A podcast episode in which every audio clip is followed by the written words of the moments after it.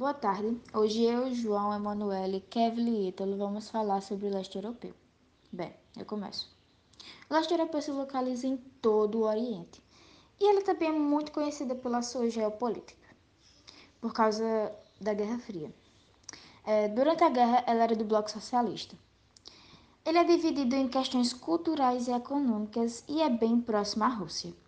E ele também é dividido em países bálticos que compreende a Lituânia, Letônia e Estônia. Cáucaso são os territórios entre o Mar Cáspio e o Mar Negro que compreende três países: Armênia, Azerbaijão e Geórgia.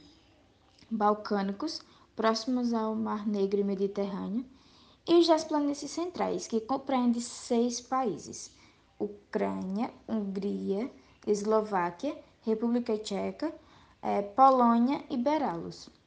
Esses países só são divididos assim para indicar que eles estão depois da cortina de ferro. O fim da Primeira Guerra é sinônimo do fim da Europa, exceto da Rússia. Depois que os impérios da Europa foram destruídos, os ingleses e os franceses dividiram de acordo com os que os interessavam. É, um pouco mais à frente, durante a Segunda Guerra, o eixo anexou os países. Porém, eles conseguiram se libertar graças à União Soviética.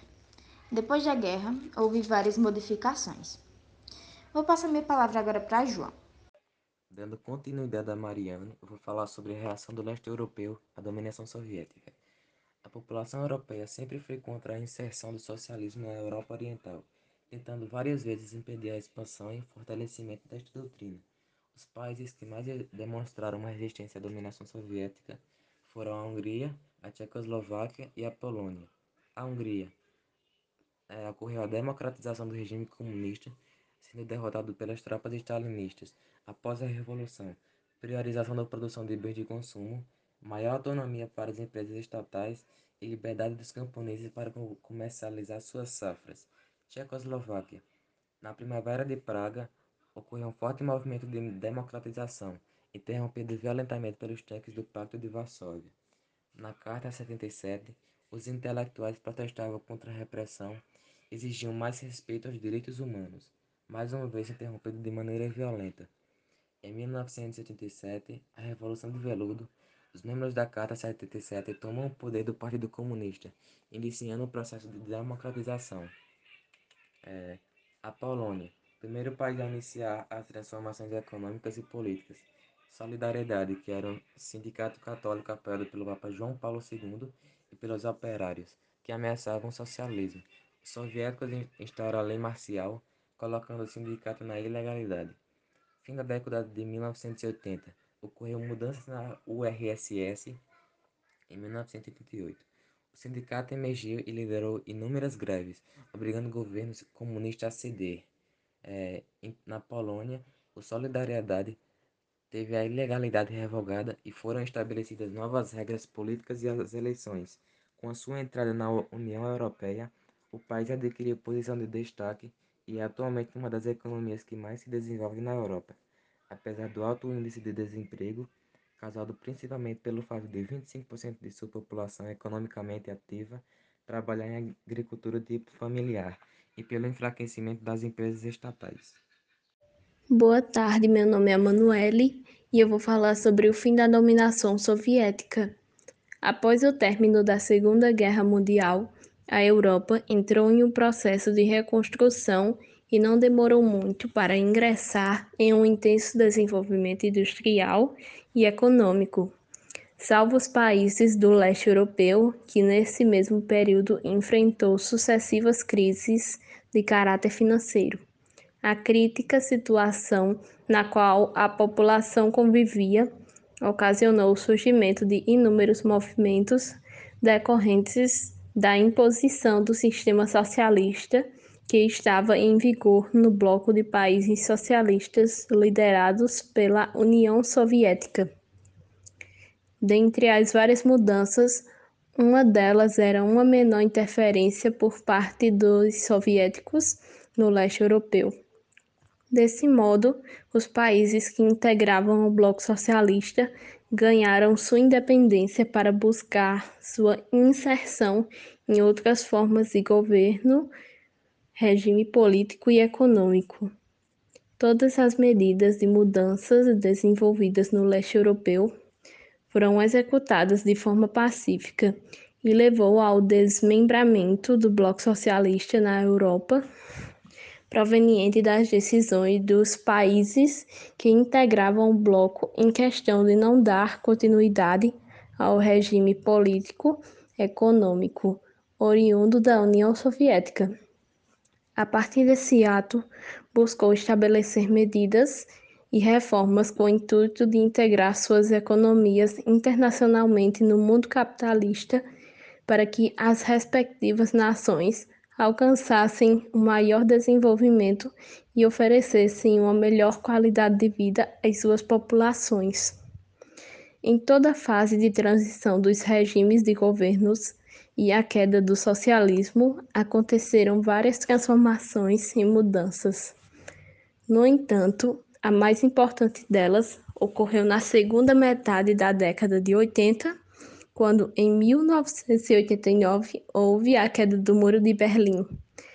Esse fato marcou o fim da Guerra Fria e o começo da implantação de reunificação da Alemanha, que no ano seguinte veio a ser executado.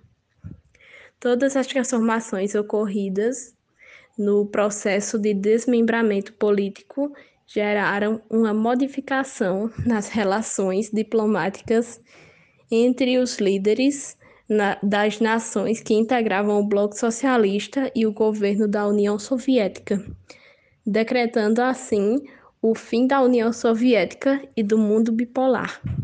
Agora eu vou falar sobre a transição econômica no leste europeu. Após a Segunda Guerra Mundial, o desenvolvimento industrial da Europa Oriental se baseava no planejamento estatal, mas esse modelo tornou-se desavasso a partir do início dos anos de 1900 com o surgimento das novas tecnologias e do novo modelo industrial. Muitas dessas empresas faliram e houve uma grande queda de produção e de níveis de emprego nos países europeus. A transição para o capitalismo fez com que profissionais, que profissionais competentes se sujeitassem a executar qualquer tipo de trabalho disponível ou até mesmo migrassem para outros países. Com a queda da produção econômica, essa transição provocou o aumento da dívida externa, do índice de desemprego, de desnutrição e de consumo de drogas e álcool, e a alta inflação e a pobreza. Atualmente, muitos desses países da Europa Oriental enfrentam graves problemas sociais e econômicos. Vale ressaltar que a recuperação econômica iniciada pela República Tcheca, Hungria e Polônia foi bastante significativa e fez com que esses países alcançassem altos níveis de industrialização e diversificação da economia. A República Tcheca já alcançou tamanha recuperação econômica que apresenta atualmente um IDH muito elevado. Polônia e Hungria seguem o mesmo caminho. Essa recuperação foi marcada especialmente pelos seguintes fatores: o aumento dos investimentos estrangeiros, fechamento ou privatização de empresas estatais tecnologicamente atrasadas. Boa tarde, meu nome é Ito Oliveira, vou estar falando sobre conflitos étnicos, bora lá. As divergências étnicas sempre estiveram presentes na história do leste europeu, uma vez que um grande número de povos, culturas e religiões era forçado a manter uma falsa convivência pacífica em função do controle exercido por quem estava no poder como uma estratégia para impedir divisões que pudessem causar enfraquecimento político e perda de privilégios. Podemos citar como exemplos desse conflito étnicos facilmente pacificada a situação dos povos da Tchecoslováquia, muito diferente entre si, que foram obrigados a viver no mesmo espaço até 1991, quando entraram no acordo pacífico e dividiram o país. Ao manter total independência das orientações de Moscou, o Marechal Tito enfureceu as lideranças da União Soviética e, em 1948, rompeu oficialmente as relações com esse país somente após a substituição de Stalin por Nikita. Houve o estabelecimento das relações diplomáticas entre os dois países, ainda que mantendo a autonomia geopolítica da Iugoslávia. Apesar da difícil tarefa de manter o controle na Iugoslávia, Tito era um, um líder nato e sua incontestável habilidade política amenizou consideravelmente os conflitos e criou um, uma forte unidade nacional. O país até sua morte, em 1980. É isso. Obrigado. E para acabar esse assunto, eu vou finalizar falando sobre migrações do leste europeu. A transição dos blocos econômicos, do socialista para o capitalista, teve consequências, já que a Europa Ocidental já tinha o capitalismo como o seu principal é, bloco econômico. É, para lá foram vários tipos de povo, como albanês, romenos, búlgaros e entre outros. A transição foi muito problemática.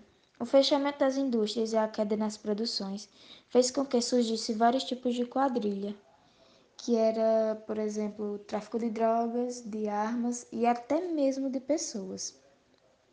Essa mudança de blocos fez uma grande parte da população é, marginalizasse e fizesse com que eles pensassem que o Estado tinha abandonado eles.